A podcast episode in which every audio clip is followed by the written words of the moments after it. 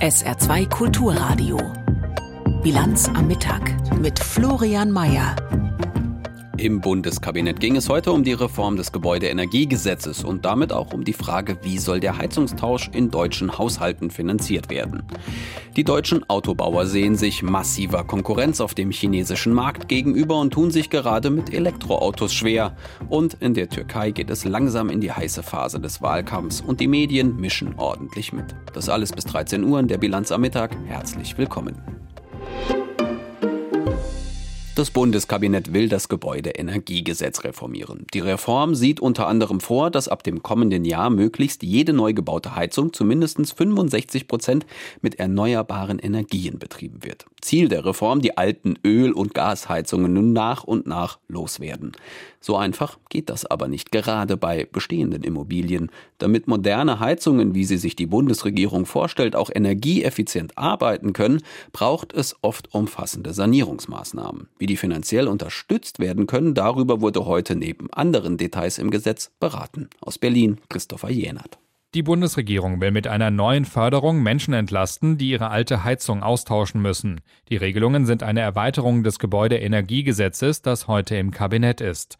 Zu den Fördermitteln, die es ohnehin schon gibt, kommt noch ein Klimabonus. Damit soll erreicht werden, dass besonders klimaschädliche Heizungen schneller ausgetauscht werden, darunter Kohleöfen oder Ölheizungen oder auch Heizanlagen, die jetzt schon älter als 30 Jahre alt sind. Zum Teil gilt das auch für Heizungen, die laut Gesetz noch gar nicht getauscht werden müssten. Mit den zusätzlichen Förderungen sollen die finanziellen Folgen des Heizungsaustauschs für Haus- und Wohnungsbesitzer abgefedert werden. Das Gesetz wurde auch an weiteren Stellen verändert. Es erlaubt auch weiter Gasheizungen, wenn diese später mit Wasserstoff weiter betrieben werden können. Außerdem sollen Öl- und Gasheizungen für eine Übergangszeit weiter parallel zu Wärmepumpen betrieben werden können. Spätestens 2045 ist das dann aber auch verboten. Ziel ist, dass die Heizanlagen zu mindestens 65 Prozent mit erneuerbaren Energien betrieben werden. Und mittlerweile ist auch klar, so heißt es aus Regierungskreisen, das Kabinett hat sich auf diese Pläne auch geeinigt. Wir bleiben beim Thema Energie. Am Samstag wurde der letzte Atommeiler in Deutschland heruntergefahren und laut den Betreibern auch so, dass ein Wiederhochfahren eigentlich erstmal nicht gerade so einfach machbar ist. Allerdings wollen viele derjenigen in der Bundespolitik, die nach dem Fastgau in Fukushima die AKW am liebsten sofort ausgeschaltet hätten, die Kraftwerke nun doch nicht aufgeben. Die Union hält die Debatte in ihrer Oppositionsrolle mit aller Kraft am Leben. Aus Berlin, Georg Schwarte. Eigentlich hat es ja aufgehört mit der Atomkraft am vergangenen Samstag. Die letzten drei Meiler vom Netz, im Netz, aber und auf allen Kanälen und in Bundestagsfluren hört sie nicht auf. Die Debatte, ob das Aus für Atomkraft das letzte Wort ist. Einer, der meistens als erster weiß, was andere wissen sollten, weiß es auch hier. Wir halten auch noch nicht das jetzt für das letzte Wort. Das letzte Wort über die Kernenergie ist nicht gesprochen, sagt der Atomkraftbefürworter Söder, der einst abschalten wollte, bevor er jetzt das Gegenteil will. Und weil Unionsfraktionschef Friedrich Merz das auch so sieht, sieht er wie Söder nach vorn 2025. Da geht vielleicht noch was in Sachen Atomkraft. Wir haben die nächste Bundestagswahl 2025 und dann muss man im Lichte der Lage prüfen, welche Möglichkeiten wir zu dem Zeitpunkt noch haben. Wir werden deswegen in dieser Woche in den Bundestag einen Antrag einbringen, der da lautet, dass jedenfalls die Anlagen jetzt nicht mutwillig verschrottet werden. Mutwillig, sagt Merz in der ARD. Die mutwilligen Verschrotter, er meint die Ampelkoalitionäre, wohl wissend, dass die drei von der Ampeltankstelle auch hier eher Ampelzankstelle sind. SPD und Grüne wollen das aus für Atomkraft, die FDP, naja, ein bisschen. Mir wäre lieber, wir hätten weiter die Reserve von drei klimaneutralen bestehenden Kernkraftwerken, sagt der FDP-Finanzminister und Ampelmann Lindner. Der Kanzler wollte es anders. Die FDP-Bundestagsfraktion wendet sich deshalb jetzt nicht mit Forderungen, sondern mit Empfehlungen an den Ampelchef Scholz. Deswegen empfehlen wir dringend, dass jetzt nicht sofort für diese drei funktionierenden Meiler mit dem Rückbau begonnen wird, sondern sie zumindest funktionstüchtig gehalten werden, um in schwierigen Situationen in der Zukunft gewappnet zu sein. Sagt FDP-Fraktionschef Christian Dürr. Schöner hätte es CSU-Landesgruppenchef Dobrindt kaum sagen können. Er hat es gestern trotzdem versucht. Die CSU will ebenfalls keinen Rückbau der Meiler, sondern sie will sie als Reserve. Das geht mit äh, einem Drei-Punkte-Plan. Erstens den Rückbau sofort stoppen, zweitens die Brennstäbe bestellen, drittens das Personal halten. Es hört einfach nicht auf. Dass der Bayer Söder zuletzt auch noch in Bayern eigenverantwortlich weiter Atomkraftwerke betreiben will.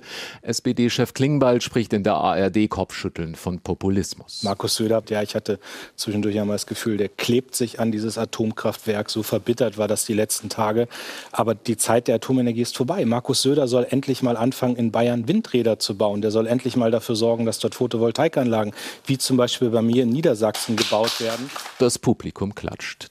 CDU-Chef Friedrich Merz eher nicht. Der nennt den Ausstieg, den einst 2011 eine gewisse Angela Merkel, CDU, beschloss, Ideologie getrieben. Auf der Welt sind zurzeit 400 Atomkraftwerke in Betrieb, 60 neue werden zurzeit gebaut. Die einzigen, die aussteigen mitten in der größten Energiekrise, die wir seit den 70er Jahren haben, sind die Deutschen. Heute Nachmittag eine aktuelle Stunde im Bundestag. Thema Weiternutzung der Kernkraft. Titel für eine zuverlässige und klimafreundliche Energieversorgung in Krisenzeiten. Antragsteller die Unionsfraktion. Die Atomkraftdebatte, sie hört einfach nicht auf.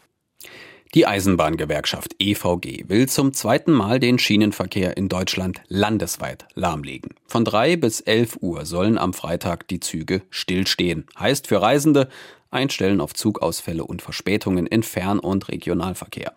Dass der Streik auf der Schiene zusammenfällt mit Streiks von Verdi in der Luftfahrtbranche, das sei Zufall und keine Absprache wie beim vergangenen Megastreik Ende März, heißt es. Karl Winterhagen mit den Details. Seit zwei Monaten verhandeln die Bahn und die Eisenbahngewerkschaft EVG schon miteinander, doch es knirscht gewaltig zwischen Arbeitgebern und Gewerkschaft. Nächste Woche sollen die Verhandlungen mit der Deutschen Bahn weitergehen, jetzt noch vorher die Streikankündigung der EVG. Am Berliner Hauptbahnhof werden die Differenzen deutlich. Kurz hintereinander äußern sich die EVG-Tarifvorständin Cosima Ingenschei vor dem Bahnhof und Bahnpersonalvorstand Martin Seiler im Bahnhof selbst, wo am Freitag alles stillstehen wird. EVG-Tarifvorständin Cosima Ingenschei.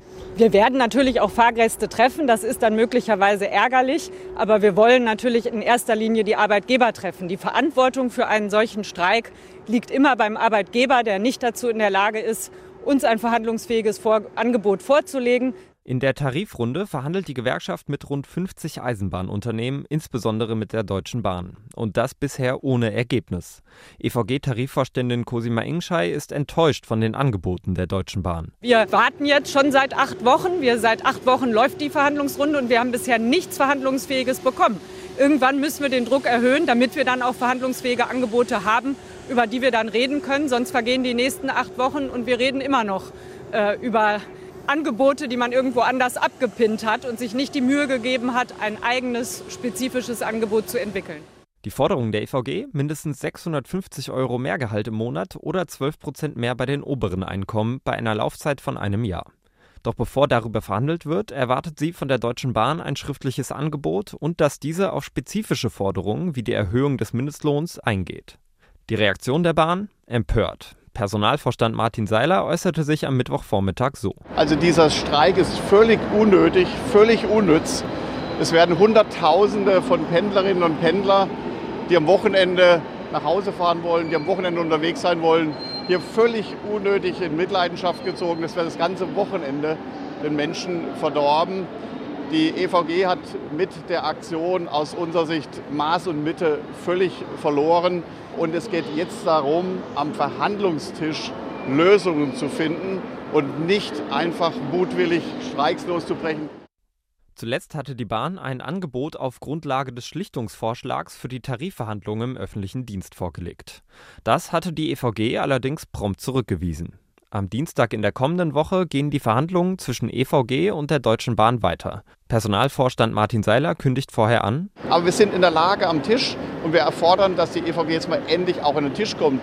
Nicht nur sich Dinge von uns anhört und dann wegläuft, teilweise nach kurzer Zeit. Am Verhandlungstisch werden Lösungen erarbeitet und gefunden und das erwarten wir von der EVG. Und am Dienstag ist dazu die Nagelprobe. Am Freitag werden nun zunächst die Fahrgäste die Auswirkungen der stockenden Verhandlungen zu spüren bekommen.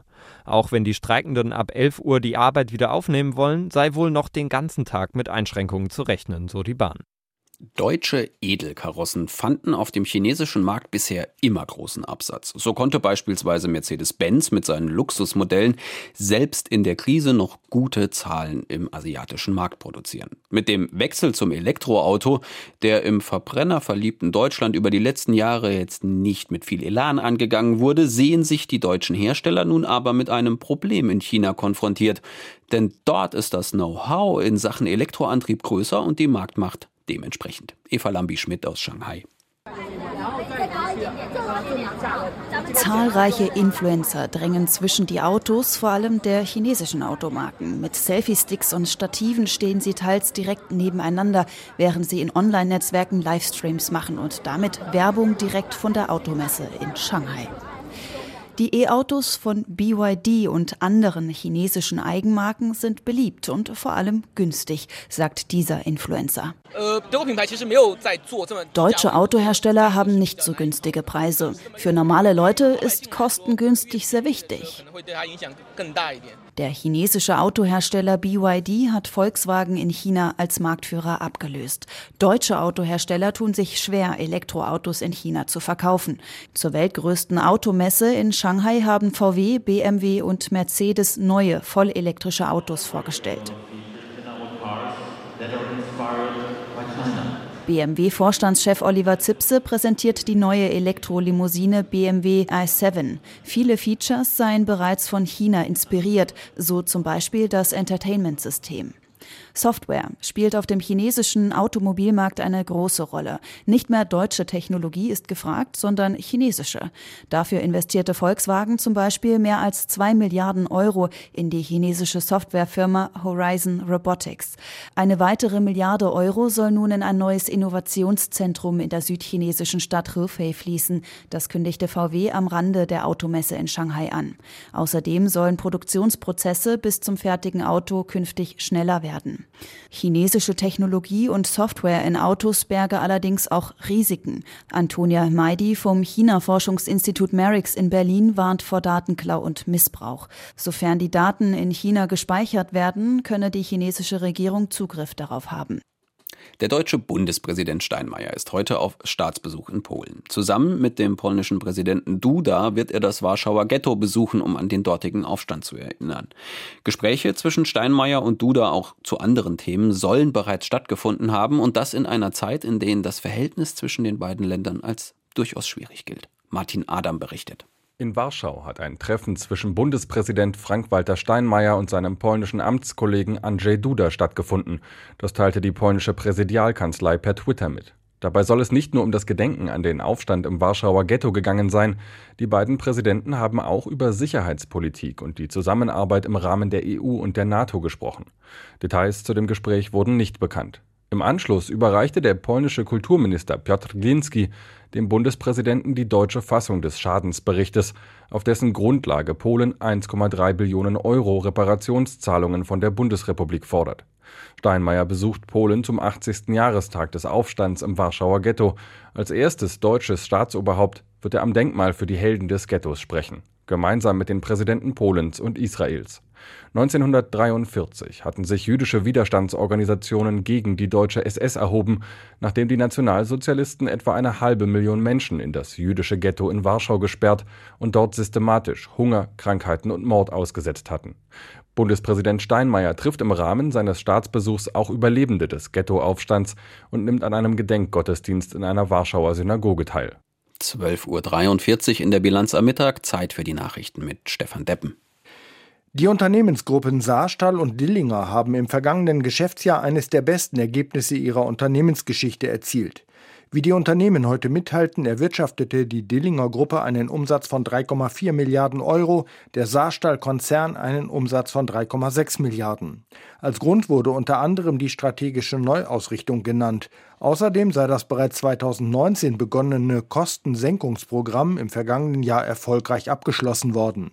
Bereits Ende Dezember hatten beide Unternehmensgruppen gemeinsame Investitionen von 3,5 Milliarden Euro beschlossen, vorbehaltlich öffentlicher Förderungen. Damit soll die Produktion von sogenanntem grünem Stahl vorangetrieben werden. In Deutschland zeichnet sich wegen der wirtschaftlichen Flaute und steigender Zinskosten ein Anstieg der Firmenpleiten ab. Das teilte das Statistische Bundesamt mit. Die Zahl der beantragten Regelinsolvenzverfahren lag im Februar rund 13 Prozent über dem Vormonatsniveau. Demnach habe es die meisten Insolvenzen im Baugewerbe gegeben. Der Verband der Insolvenzverwalter sieht dennoch keinen Grund zur Panik. Trotz Corona- und Energiekrise lag die Zahl der Pleiten das dritte Jahr in Folge auf einem historisch niedrigen Niveau. Auf der Autobahn A8 hat gestern Morgen der Fahrer eines Transporters andere Verkehrsteilnehmer gefährdet. Wie die Polizei mitteilte, stand der Fahrer unter dem Einfluss von Betäubungsmitteln. Er war von Rehlingen kommend in Richtung Luxemburg unterwegs. Zeugen berichten, dass er in Schlangenlinien fuhr und mindestens zwei Pkw-Fahrer sowie einen Lkw-Fahrer gefährdete. Die Polizei stoppte den Transporterfahrer und leitete ein Strafverfahren ein. Die Polizei Merzig ruft Autofahrer, die ebenfalls gefährdet wurden, auf, sich zu melden. Eigentlich sollte jetzt im Sudan eine Feuerpause herrschen. Gestern Abend ab 18 Uhr hätten die Kämpfe in der sudanesischen Hauptstadt Khartoum zwischen dem sudanesischen Militär und der paramilitärischen Miliz RSF eigentlich aufhören sollen eigentlich. Gegen 18.30 Uhr warf die RSF dem Militär gestern dann aber vor, die Vereinbarung gebrochen zu haben. Seitdem gehen die schweren Kämpfe mitten in den Wohngebieten weiter. Laut den Vereinten Nationen sind seit Samstag 270 Menschen ums Leben gekommen und 2600 verletzt worden. Thilo Spanherr über die aktuelle Situation. Seit Tagen kein fließend Wasser, kein Strom. In vielen Teilen der sudanesischen Hauptstadt Khartoum müssen die Menschen in ihren Häusern bleiben. Auf der Straße ist es schlicht zu gefährlich. Eine schwierige Situation auch für die vielen Hilfsorganisationen im Land. Michael Gabriel von der Welthungerhilfe. We cannot go out and do the work that we're here to do. Wir können einfach nicht raus, um die Arbeit zu machen, die wir hier eigentlich machen sollen. In einer Zeit, in der die Menschen unsere Hilfe am meisten brauchen, können wir sie nicht leisten. Wir sind alle im Lockdown. Unsere Büros sind geschlossen und unsere Mitarbeiter sitzen zu Hause und warten, bis die Situation wieder sicherer wird. Die Situation im Sudan war schon vor dem aktuellen Konflikt schwierig. Knapp ein Drittel der Bevölkerung ist auf humanitäre Hilfe angewiesen und laut Angaben der Organisation Save the Children sind rund 650.000 Kinder im Land schwerst unterernährt. The impact on the on the people is just going to be Langfristig wird es immer schwerer für die Menschen an Nahrung und Wasser zu kommen. Der Strom ist in vielen Teilen des Landes ausgefallen. Die Menschen sitzen praktisch zu Hause fest. Und das während die Temperaturen auf fast 45 Grad steigen. Man kann ja nicht mal die Fenster öffnen, weil das zu gefährlich ist. Es ist schwierig zu Hause und es ist gefährlich auf der Straße. Uncomfortable situation in the house and it's an unsafe situation on the streets. Der Sudan ist mehr als fünfmal so groß wie Deutschland, auch wenn nicht überall im Land gekämpft wird. Die Auswirkungen des aktuellen Konflikts sind praktisch überall spürbar. Die Lieferketten sind unterbrochen, Brot und Wasser werden vielerorts knapp. In der Region Darfur im Südwesten des Sudans leben rund 1,6 Millionen Binnenvertriebene. Jahrzehntelang haben hier Milizen und die Armee Konflikte auf dem Rücken der Zivilbevölkerung ausgetragen. Hunderttausende starben dabei. Die Menschen in dieser Region seien jetzt den Folgen der aktuellen Kämpfe schutzlos ausgeliefert, so Hilfsorganisationen. Michael Gabriel von der Welthungerhilfe. Die aktuelle Situation ist ein echtes Problem für die Menschen, denen wir helfen sollten, die von der überlebenswichtigen Hilfe abhängig sind, von der Unterstützung mit Nahrungsmitteln und Medikamenten. Auf massiven internationalen Druck hatten sich die Konfliktparteien gestern Abend auf eine 24-stündige Waffenruhe geeinigt, aber schon wenige Minuten nach dem eigentlichen Beginn meldeten Beobachter bereits wieder erste Schusswechsel. Unterdessen warnen Hilfsorganisationen, sollten die Kämpfe ohne Unterbrechung weitergehen, könnte der Sudan in eine humanitäre Krise abrutschen.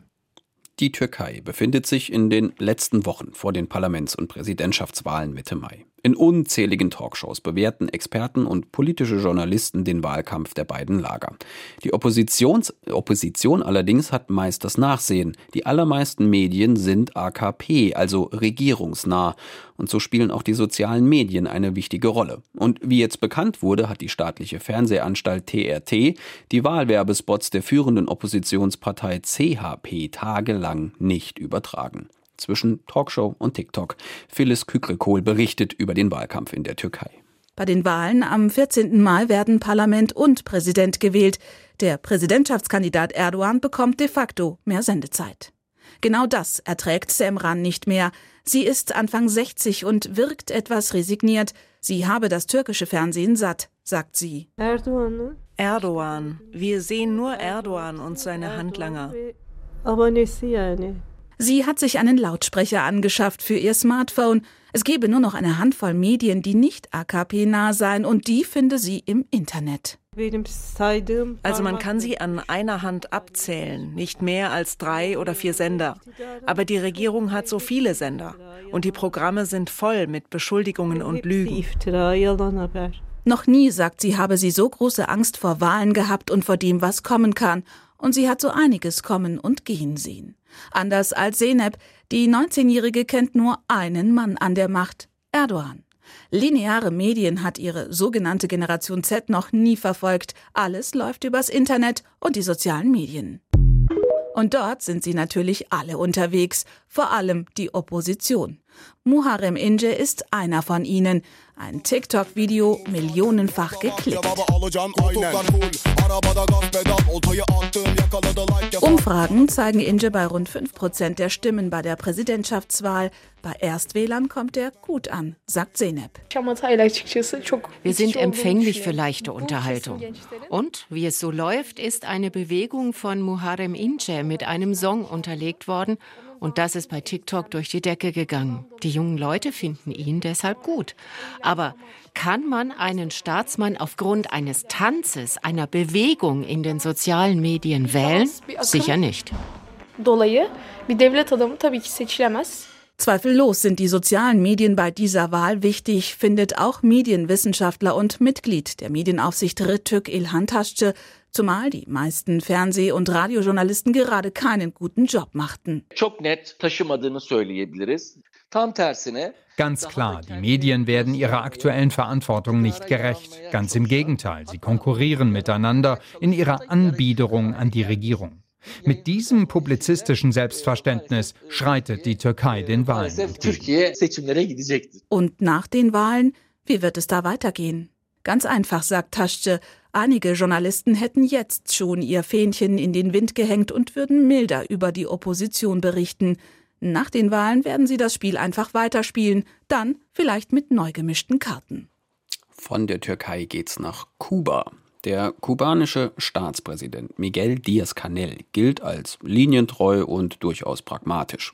Und seine Karriere gleicht einem Parteibilderbuch. Im Jahr 2018 stieg er zum Staatspräsidenten auf und übernahm 2021 dann auch die Parteiführung von Raúl Castro. Heute wählt die Nationalversammlung in Kuba, die einzige Parlamentskammer dort, den Staatspräsidenten aus ihren Reihen. Eine Überraschung wird nicht erwartet. Dass Diaz-Canel für weitere fünf Jahre bestätigt wird, davon ist fest auszugehen. Bilanz und Ausblick von Anne Dämmer. In der Schlange stehen, daran sind die Kubanerinnen und Kubaner gewöhnt. Das hat sich auch mit Präsident Diaz-Canel nicht geändert. Seit fünf Jahren ist er im Amt. Seine erste Amtszeit sei von der wirtschaftlichen Krise geprägt gewesen, erklärt der kubanische Wirtschaftswissenschaftler Omar Evalini. Zwei Jahre Pandemie haben ihn getroffen und in dieser Zeit hatte er nach wie vor mit den 234 Sanktionen der damaligen Trump-Regierung zu kämpfen, die sein Nachfolger US-Präsident Joe Biden auch nicht gelockert hat. Diaz-Canel gilt als farblos, ohne Charisma. Er wurde von Raúl Castro in die Führung gehievt, weil er als linientreuer Kader galt.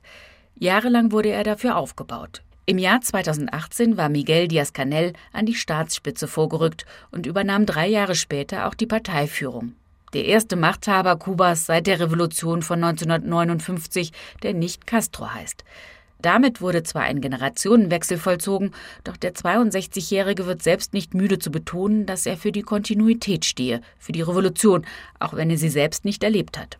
Aus dieser Rolle habe er sich nicht befreien können oder wollen, erklärt der Lateinamerika-Experte Günter Mayhold von der Stiftung Wissenschaft und Politik. Ich glaube, er hätte durchaus Spielraum sich schaffen können, aber die schwierige wirtschaftliche Lage hat natürlich das Hauptaugenmerk darauf äh, gerichtet, was immer die Maxime des Regimes war, eine Einheit innerhalb der politischen Elite zu sichern, nur keine inneren Spannungen nach außen sichtbar werden zu lassen und dafür sorgt, dass es nicht zu Unmutsäußerungen in der Bevölkerung kommt. Angesichts der Versorgungsknappheit kein einfaches Unterfangen.